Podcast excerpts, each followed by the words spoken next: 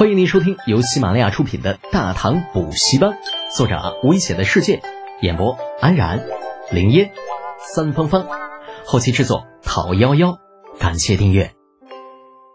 第一百集，凯子下。一个小小的新罗亲王啊，李浩还真就没把他放在眼里。新罗女王那个王位放在大唐，也就是与李道宗等人相当。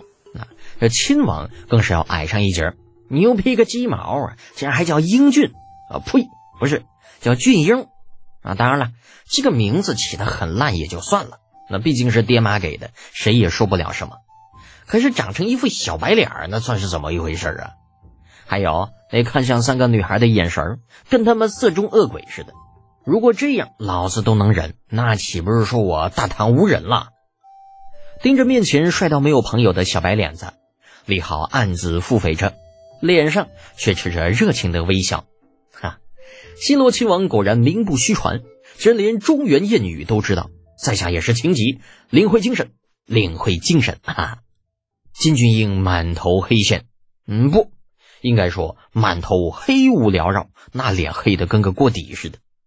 转头对着李承前说道：“太子殿下。”贵属博学多才，外臣佩服。李承前也是很尴尬，那小脸儿扭曲的瞪了李浩一眼。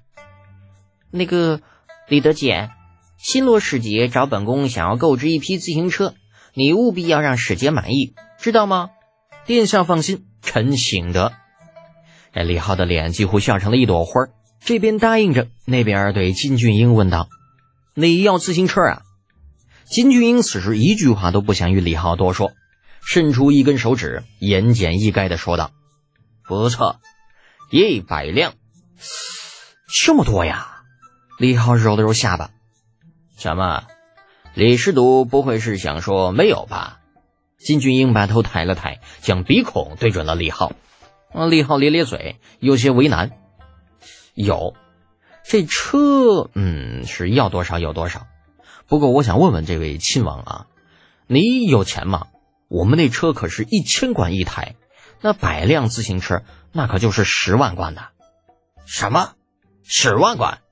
金俊英一下子有些接受不了，脸都有些扭曲。嗯，你你怎么不去抢？三个女孩更是惊讶的互相看了一眼，又扭头看了看停在远处的三辆自行车，那里放的哪里是三辆车啊，分明就是三大堆钱呐！就连长孙冲也是惊讶的张大了嘴巴，原本还打算着跟李浩要一辆自行车骑骑，那现在一听这价格，嗯，那更得要一台了。亲王这话说的真有意思啊，我这可比抢钱快多了，而且还没有风险。看着帅脸扭曲的金俊英，李浩打了个哈哈，继续说道：“不过话说回来啊，这也就是亲王你走了我们太子殿下的门路。”否则的话，你就算是有钱，你也买不着。你什么意思？金俊英皱眉道。李浩咂巴着嘴，这个事儿吧，嗯，其实很简单。你要的自行车呢是限量版的，那每年最多只生产一百辆。想要购买的话，首先呢要提供一份财力证明，证明自己的财产在十万贯以上。其次啊，还得有身份，官职三品以下。爵位县伯以下，那就算有钱，我们也不会卖，啊！当然了，亲王你是不需要提供财力证明的，我相信你有这份财力，也有与之相匹配的身份。可是话说回来呀，你一次把一年的产量都给买走，那别人若是买车怎么办呢？这可是很得罪人的，啊！还有更重要的一点，那就是我不缺钱。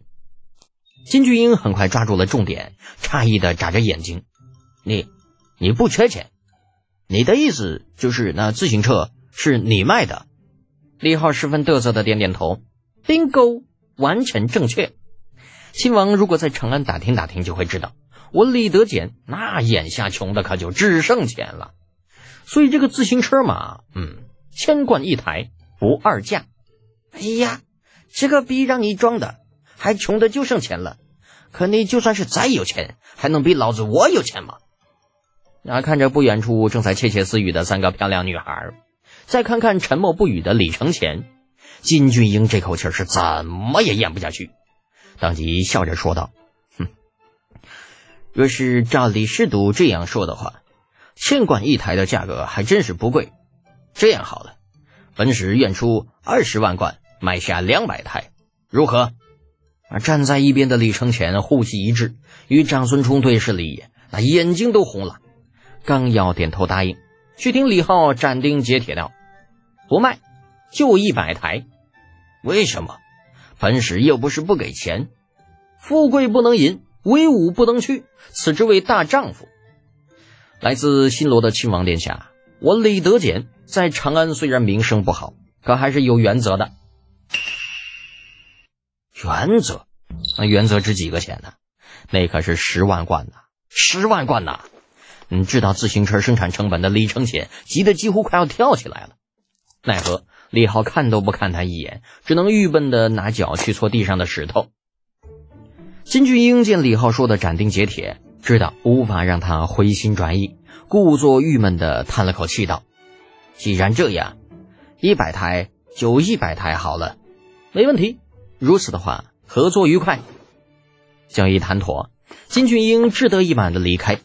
望着他的背影，年纪小小的程茵茵愤怒的哼了一声：“哼有钱了不起啊！”李浩悠悠的叹了口气：“哎呀，茵茵呐，事实上，我觉得有钱真的很了不起。”啊，程茵茵一头黑线。李承前顾不得其他，上前急声道。德姐呐，那可是二十万贯，干嘛不卖呀？因为我看他不顺眼，想要坑他一笔。李浩若有深意的笑着，那高深莫测的样子，看得众人齐齐翻了个白眼儿。堂姐李月玲冷冷的说道：“一台自行车一千贯，难道这还不够坑人？堂弟，你可别告诉我这车真的值这么多钱。”李承先生怕李浩真的把成本价说出来，连忙给他打眼色。李浩又不是傻子，不用提醒也知道该如何回答，当即一笑道：“当然不值，这车的价格啊，最多不会超过一百贯。不过这新罗人人傻钱多，那从来都只买贵的，不买对的。你不卖的贵一点，那说不定啊，他就不买了。奸商啊，奸商！”李玉玲看着得意的堂弟。觉得很有必要回去跟自家叔父好好说说，千万不能让这个小逼崽子再堕落下去了，否则李家的脸都会被他给丢光啊！而长孙冲憋了大半天，终于是找到了说话的机会，急声道：“德简呐，你刚刚说的是不是真的？你真的每年只打造一百辆自行车啊？那如果那样的话，那岂不是说我们没有车骑啦？”哼哼哼哼哼哼，李浩嘿嘿一笑，摸着鼻子。哼怎么可能呢？我跟你们讲啊！本集播讲完毕，安然感谢您的支持。